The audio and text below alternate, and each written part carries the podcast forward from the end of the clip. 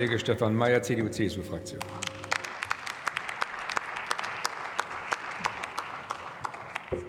Sehr geehrter Herr Präsident, sehr verehrte Kolleginnen, sehr geehrte Kollegen! Es geht heute um die zweite und dritte Lesung des äh, Umwandlungsgesetzes, des, der, des Umsetzungsgesetzes zur Umwandlungsrichtlinie. Und ich möchte vorwegschicken, wir als CDU-CSU-Fraktion werden uns äh, enthalten. Und das hat auch gute Gründe. Ich sage äh, ganz offen, ich kann auch Bezug nehmen auf meine Rede in der ersten Lesung. Wir erkennen natürlich die Notwendigkeit an, die Umsetzungsrichtlinie der EU vom 27. November 2019 fristgerecht in deutsches Recht umzusetzen. Nur, und das ist der erste Kritikpunkt, dass wir nur elf Tage vor Ablauf der Umsetzungsfrist jetzt die zweite und dritte Lesung haben, das hat ausschließlich die Ampelkoalition verschuldet. Und äh, es war Ihr Verschulden und vor allem auch Ihr unredlicher Versuch, uns äh, über die Hintertür ein, eine Gesetzesänderung zum Lobbyregistergesetz hier mit rein zu operieren, die sachlich mit diesem Umwandlungsgesetz ganz und gar überhaupt nichts zu tun hat. Und gerade eine Koalition, die immer wie eine Monstranz die Themen Respekt, Anstand, Fairness vor sich herträgt, ich, die sollte sich schon mal vergegenwärtigen, das war ein absolut unangemessener, ich würde sogar sagen politisch unanständiger und unfairer Umgang mit dem Parlament und vor allem mit der Opposition, wie Sie es Ende November gemacht haben. Am 29. November nach 18 Uhr, also nach Dienstschluss vieler Abgeordnetenbüro, kam der umfangreiche Änderungsantrag der Koalition zum Umwandlungsgesetz für die am nächsten Morgen stattfindende Rechtsausschusssitzung. Und in diesem Änderungsantrag war ohne sachlichen Zusammenhang eine Änderung des Lobbyregisters mit äh, vorgesehen, die hier überhaupt nicht erwartbar war und wie gesagt, die in keinem sachlichen Zusammenhang mit dem Umwandlungsgesetz steht. Das ist unanständig und sowas tut man einfach nicht. Meine sehr verehrten Kolleginnen und Kollegen, um was ging es da? Da ging es um eine aus Ihrer Sicht äh, wünschenswerte Verschiebung der, des Inkrafttretens des Lobbyregistergesetzes für NGOs, für Nichtregierungsorganisationen vom 01.01.2023 auf den 01.01.2024. Und auch sachlich ist diese Änderung nicht gerechtfertigt. Sie haben sie jetzt rausoperiert, weil sie beim Schummeln, beim Tricksen erwischt wurden. Und jetzt wollen wir uns mal ganz konkret mit dem Umwandlungsgesetz auseinandersetzen. Und auch hier möchte ich Ihnen klar entgegenhalten, das Gesetz ist gut gemeint, aber leider nicht so gut gemacht, wie es hätte werden können, insbesondere wenn Sie unserem Änderungsantrag auch noch gefolgt werden. Und ich muss schon sagen, Herr Dr. Lieb, ich fand es sehr schade. Wir haben ja in der ersten Lesung zum Ausdruck gebracht, wir sind gesprächsbereit, wir sind offen auch für konstruktive Verhandlungen. Sie sind in keiner Weise auf uns zugekommen. Sie haben unseren Änderungsantrag ignoriert. Sie, sind keinen, Sie haben auch keinen einzelnen, einzigen Punkt unseres Änderungsantrags auch, äh, sind, sind eingegangen und äh, haben ihn schon gleich nicht berücksichtigt. Das ist aus meiner Sicht auch kein fairer Umgang mit der Opposition.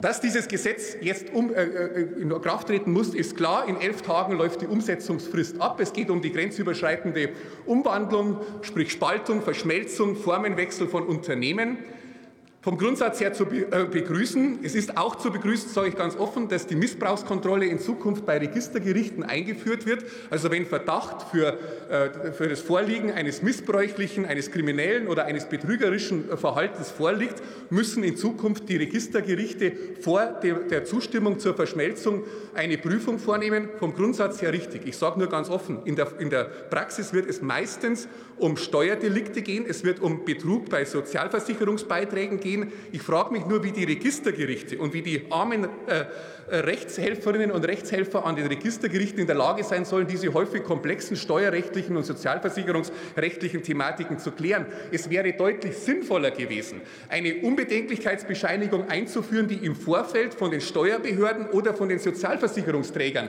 entsprechend zu, äh, zu erledigen ist und vorzulegen ist. Das ist ein klarer Kritikpunkt. Vom Grundsatz her ist es richtig, dass diese Missbrauchskontrollen stattfinden. Es ist auch richtig, dass in Zukunft, wenn der Spruchgericht zu dem Ergebnis kommt, dass eine unangemessene Kompensation von bestimmten Anteilseignern vorliegt, dann auch eine bare Auszahlung und Kompensation möglich sein wird. Meine sehr verehrten Kolleginnen und Kollegen, ich habe äh, angekündigt oder erwähnt, wir haben im Vorfeld der Befassung im Rechtsausschuss einen sehr umfangreichen Änderungsantrag eingebracht und ich möchte auf einige der Punkte durchaus auch noch eingehen, weil sie aus meiner Sicht es auch wert sind, beleuchtet zu werden.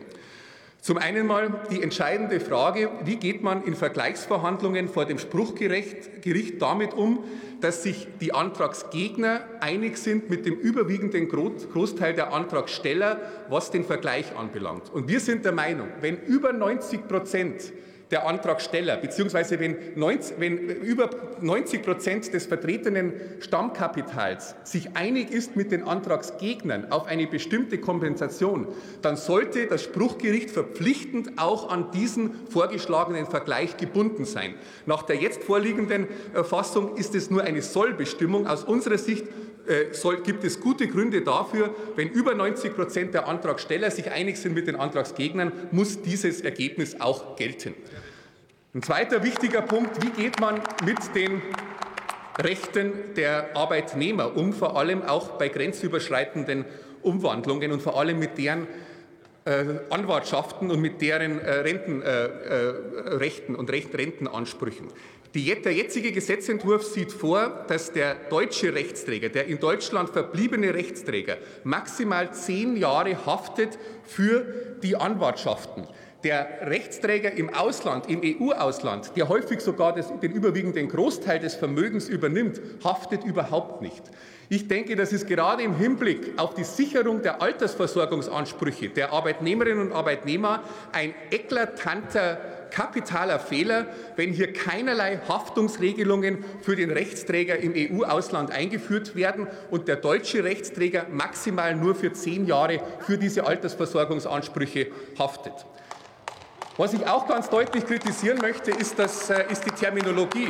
Man kann ja sehr EU-rechtsfreundlich sein oder EU-rechtshörig sein und sagen, wenn in einer EU-Richtlinie steht, ein, ein, neuer Begriff kreiert wird, eine neue Terminologie erfunden wird, in diesem Fall das sogenannte Nettoaktivvermögen, dann übernehmen wir pflichtschuldigst diesen neuen Begriff sofort ins deutsche Recht. Ich sage ganz offen, ich bin hier eher äh, altbacken und eher traditionell, wenn sich deutsche Rechtsbegriffe bewährt haben, beispielsweise der Begriff des Reinvermögens als Differenz des, äh, des Vermögens, des Aktivvermögens und abgezogen davon die Schulden, dann sollte man diese bewährten deutschen rechtsterminologischen Begriffe auch weiter verwenden und nicht im vorauseilenden Gehorsam irgendeiner neuen europäischen Rechtsterminologie sich anheimstellen und äh, anschließen. Aus meiner Sicht wird da nicht mehr Rechtssicherheit geschaffen, sondern deutlich mehr Rechtsunsicherheit kreiert.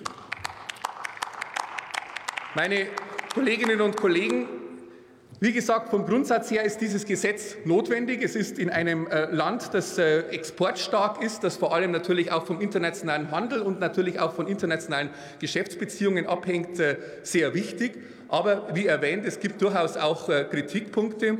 Ich möchte neben den terminologischen Verfehlungen auch eines noch ganz deutlich kritisch anmerken.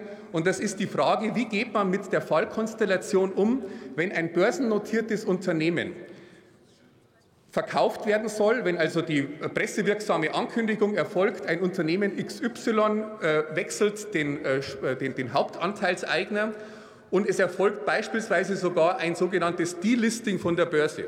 Es gibt eine sehr interessante äh, Studie aus dem Bundesfinanzministerium aus dem September 2022, das zur, äh, zu dem Ergebnis äh, hat, dass sobald nur angekündigt wird, dass ein Unternehmen aus, der, aus dem Börsenhandel genommen wird, dies allein massive Auswirkungen auf den Börsenkurs hat.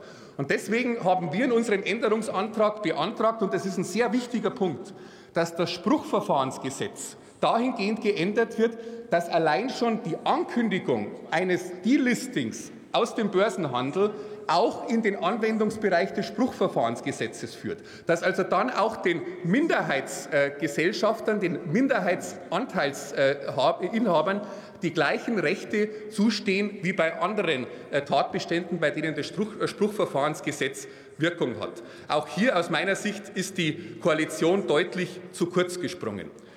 Das Spruchverfahrensgesetz wird insgesamt geändert. Das ist zu begrüßen. Es wird ein Anwaltszwang eingeführt. Es wird, wie gesagt, auch äh, die, die, werden die Rechte der Mehrheitsgesellschafter verbessert dahingehend, dass Klagen von Minderheitsgesellschaftern keine suspensive Vollzugswirkung mehr haben. Das ist vom Grundsatz her zu begrüßen.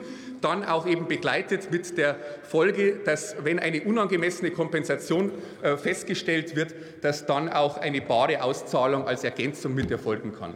Meine sehr verehrten Kolleginnen und Kollegen, ich habe angekündigt zu Beginn, wir hätten dem Gesetz gerne zugestimmt. Aus zwei entscheidenden Gründen können wir es nicht. Wir werden uns enthalten. Einerseits, weil materiellrechtlich viel zu wenig auf unsere Änderungsvorschläge eingegangen wurde und weil zweitens, wie ich schon ausgeführt habe, wirklich in eklatanter Weise die Rechte der Opposition missachtet wurden. In diesem Sinne herzlichen Dank für die Aufmerksamkeit. Vielen Dank, Herr Kollege Mayer. Nächste Rednerin ist die Kollegin Carmen Wegge,